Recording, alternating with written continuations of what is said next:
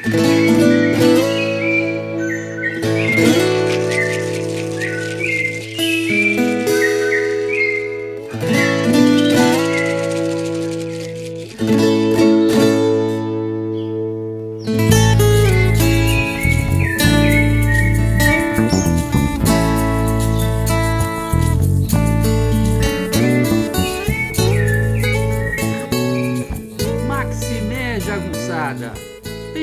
Bem-vindos e bem-vindas a Urucuia, um podcast feito para te ajudar a ler Grande Sertão Veredas e outras obras do nosso amado João Guimarães Rosa.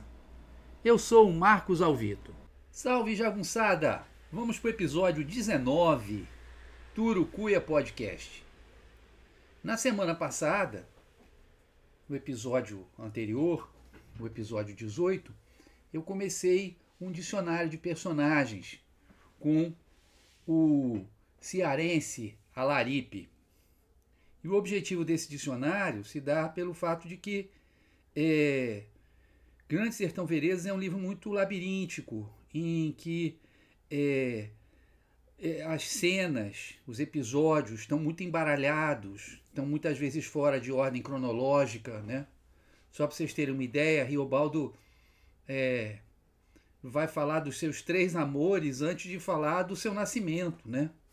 Antes de falar da, da sua origem. Então, é preciso a gente recolher as cenas dos personagens para ter uma ideia, né? Mais integral, digamos assim, né? do, seu, do seu caráter. Hoje, então, eu vou falar de Socandelário.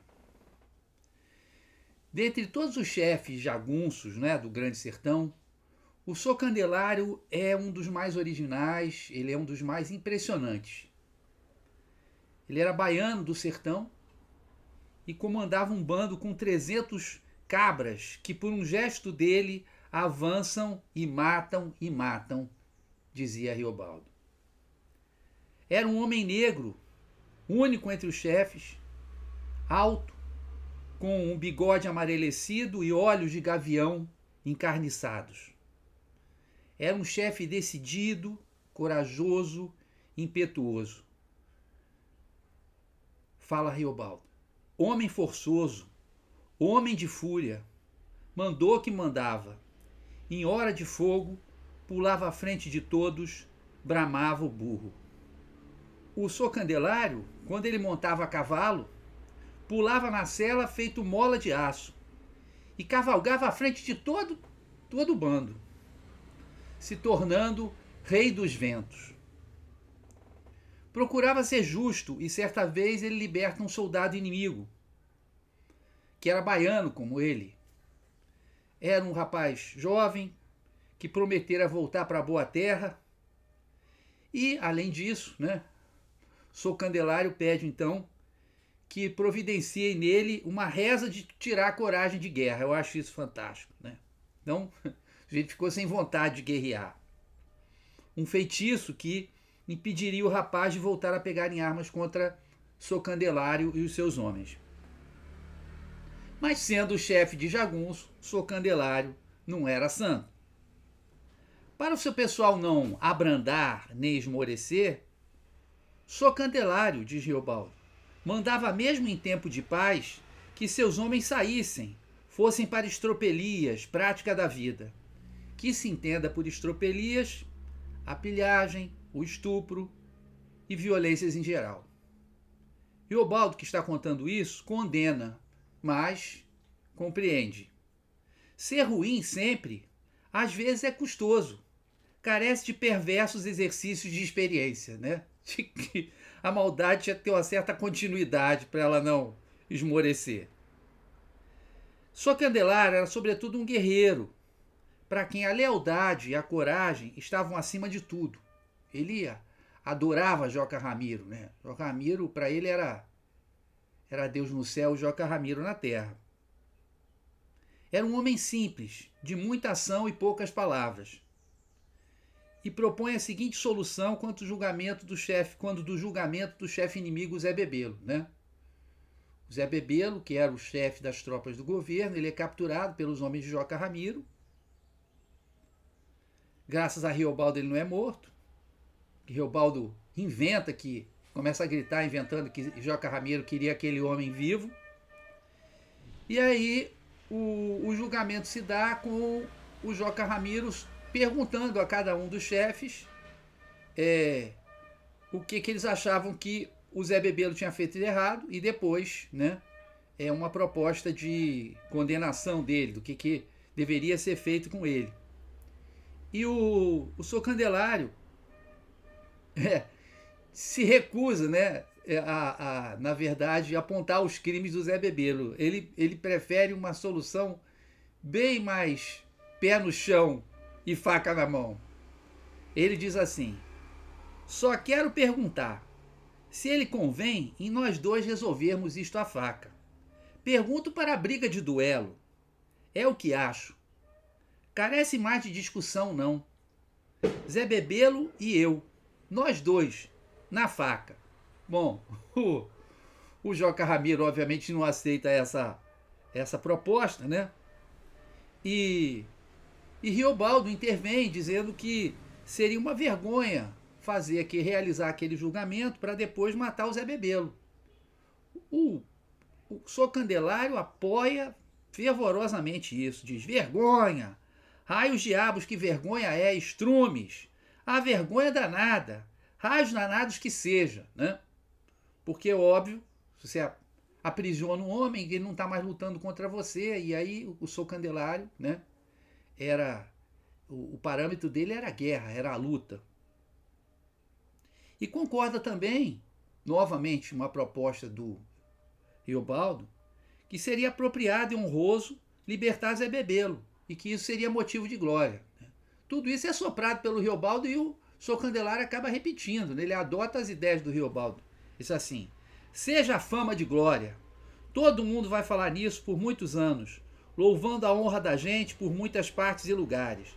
Onde botar verso em feira, assunto de sair até divulgado em um jornal de cidade. Quer dizer, o valor para ele era a questão da honra, né? Eles capturaram o inimigo e não mataram. Mas o que tornava Sou Candelário diferente de todo mundo era outra coisa. Outra coisa. Ele vivia caçando a morte. Ele vivia buscando a morte. E procurava encontrá-la no campo de batalha.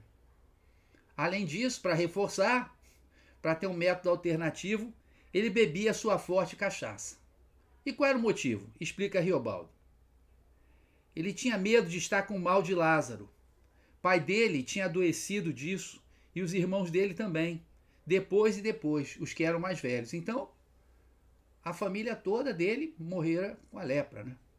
E ele tinha medo que ela o alcançasse também. A lepra era encarada de forma medieval. Achava-se que era fruto de uma maldição proveniente de um castigo, né, de um crime que tinha sido cometido, talvez pela por algum familiar. Mas isso dava raiva em seu candelário. Ele não sabia o motivo. Mas ele sabia que a doença má poderia aparecer a qualquer momento, poderia brotar de repente. Por isso, vivia em fogo de ideia. Não parava de arregaçar a camisa, espiar os seus braços, coçava a pele até sangrar e carregava um espelhinho na algibeira para ficar se examinando. Acordava ao amanhecer, tomava um remédio e nu ia se lavar. Quase não dormia, comia muito pouco e às pressas fumava o tempo todo. Estava sempre inquieto, lembra Riobaldo.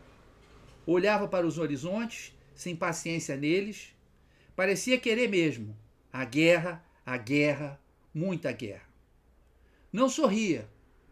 No máximo, sossegava um modo nos olhos, que tomavam sério bom por um seu instante. Riobaldo diz que sou Candelário não era doido, não mais do que qualquer um, e afirma que estimava aquele homem, porque ao menos ele possuía o sabido motivo porque a gente não sabe né, como nós vamos morrer. E ele sabia, ou era lepra ou era guerra. Só que a vida sempre surpreende. E sua Candelário não morre de uma doença de sabor medieval feito um mal de Lázaro. De forma bem moderna, tem seu corpo cerrado ao meio pelas metralhadoras dos soldados do governo. Bom, esse foi o episódio 19 do Urucuia Podcast. Espero que vocês tenham gostado. Nosso podcast é humilde, mas a gente tenta fazer o melhor possível, tá? E quem quiser pode assinar o podcast gratuitamente.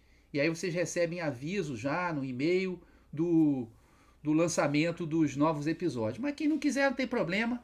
Sai toda sexta-feira de manhã, sai o episódio do, do Urucuia Podcast. Tá legal? E agora vocês vão ficar com a nossa trilha sonora exclusiva, né? A belíssima música Acordais, do meu amigo Delfim, também chamado de Alex Rocha, e Joyce Carvalhais.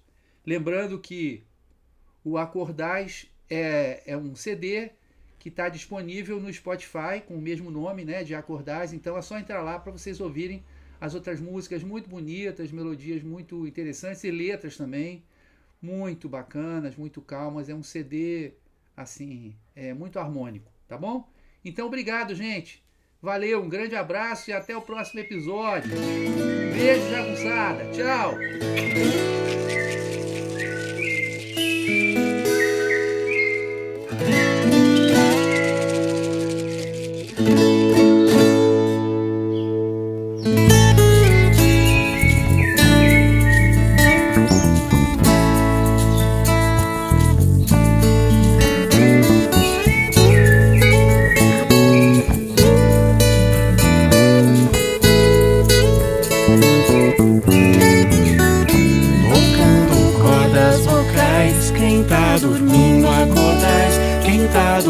Acordais, quem tá dormindo acordais, a casa agora adentrais, quem tá dormindo acordais, quem tá dormindo acordais, quem tá dormindo acordais.